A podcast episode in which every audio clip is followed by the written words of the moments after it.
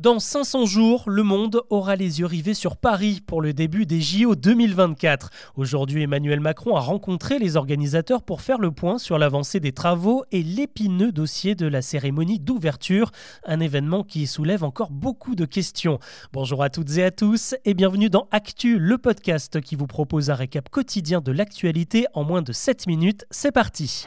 Un an et demi, c'est donc le temps qu'il reste à Tony Estanguet, son équipe et tous ses partenaires pour finir les préparatifs et accueillir le monde du sport olympique. Dans une interview accordée au Figaro aujourd'hui, le patron de ces Jeux se dit très confiant, ce qui n'est pas du tout le cas du reste des Français selon un sondage RMC. 78% des personnes interrogées doutent que tout soit prêt à temps. Parmi les gros casse-têtes à résoudre, je vous le disais, la cérémonie d'ouverture. Oubliez les défilés traditionnels dans les stades, hein, c'est sur des bateaux sur la Seine que les délégations vont défiler devant des milliers de personnes amassées sur les quais.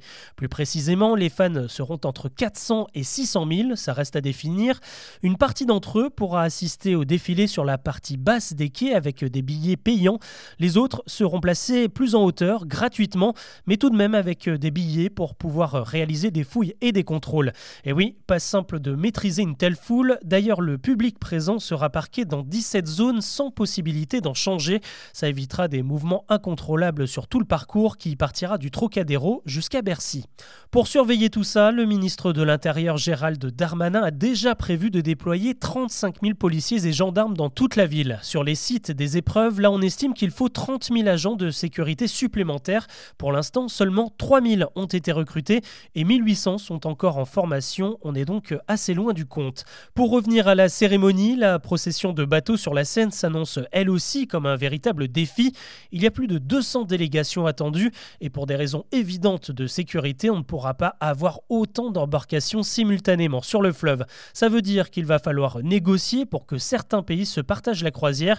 Il y aura donc de la diplomatie à prévoir. Au total, une centaine de péniches seront effectivement dédiées aux athlètes, plus une cinquantaine à la sécurité et aux organisateurs. Voilà pour les chiffres. Maintenant, comment est-ce qu'on orchestre tout ça?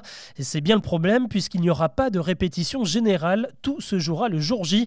Bon, en réalité, il y aura quand même quelques essais. D'ailleurs, vous pourrez y assister si vous êtes à Paris cet été. Entre 30 et 40 bateaux tests vont naviguer au mois de juillet.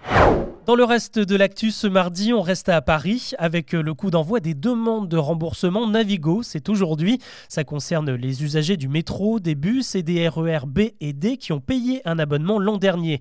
À cause des retards et des dysfonctionnements à répétition, on vous propose un dédommagement équivalent à un demi-mois, voire euh, un mois complet dans certains cas. Rendez-vous sur le site d'Île-de-France Mobilité.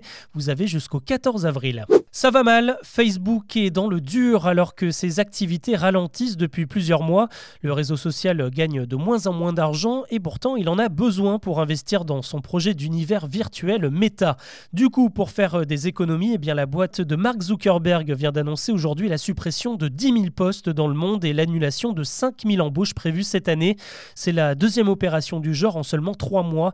11 000 licenciements avaient déjà été annoncés en novembre. Au total, c'est un quart des employés qui vont être remerciés. Un peu plus de 10 jours pour aider à vaincre la maladie.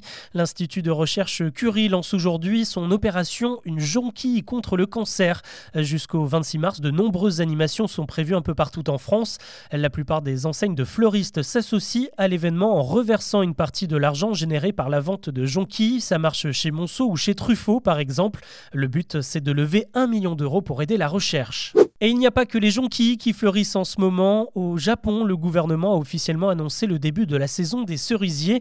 Là-bas, on appelle ça euh, l'anami, et c'est le moment où l'on admire la floraison des sakuras, les cerisiers typiques de l'archipel. Comme toujours, c'est une grosse attraction, mais aussi le témoin du réchauffement climatique. Cette année, la saison a démarré 10 jours plus tôt que la normale. On n'avait euh, jamais vu ça en 70 ans de statistiques. Pas de quoi gâcher la fête pour autant, c'est la première fois que les Japonais peuvent vivre l'événement sans restrictions sanitaires depuis 2020. Idem pour les touristes étrangers de retour après trois ans d'interdiction sur le territoire. La Coupe du Monde de foot 2026, elle commence à se dessiner avec quelques infos sorties dans le New York Times aujourd'hui. La compétition aura lieu aux États-Unis, au Canada et au Mexique avec 48 équipes contre 32 auparavant, ça on le sait déjà. Ce qui est nouveau, c'est la formule. Déjà le tournoi va s'allonger pour durer 40 jours au total. Il était peut-être question de passer à des poules à 3 équipes. Euh, finalement, on restera à 4 équipes pour une question de suspense lors de la dernière journée de cette phase. Au total, on pourra assister à 104 rencontres et pour la première fois, il y aura des 16e de finale. Du nouveau dans l'univers du streaming, ça se passe chez Prime Video qui annonce l'arrivée du Pass Warner à partir de ce vendredi. En gros, il s'agit euh, d'une option. Elle coûte euh, près de 10 euros par mois et vous donne accès au très gros catalogue Warner Bros. Ça comprend euh, pas mal de chaînes comme Eurosport, TCM Cinéma pour les films ou encore Discovery Channel pour les fans de documentaires. Il y aura de quoi faire aussi pour les plus jeunes avec Cartoon Network, Boomerang et les séries et les mangas animés de Toonami. L'abonnement donne également accès à la chaîne HBO à qui l'on doit Game of Thrones, Tchernobyl ou plus récemment la série The Last of Us ou encore The White Lotus qui a raflé toutes les récompenses cette année. Allez, on termine avec les chiffres de la musique en France. Ils ont été euh, dévoilés ce matin par le syndicat national de l'édition phonographique, le SNEP, et ils sont plutôt bons avec une hausse des ventes de plus de 6% l'an dernier.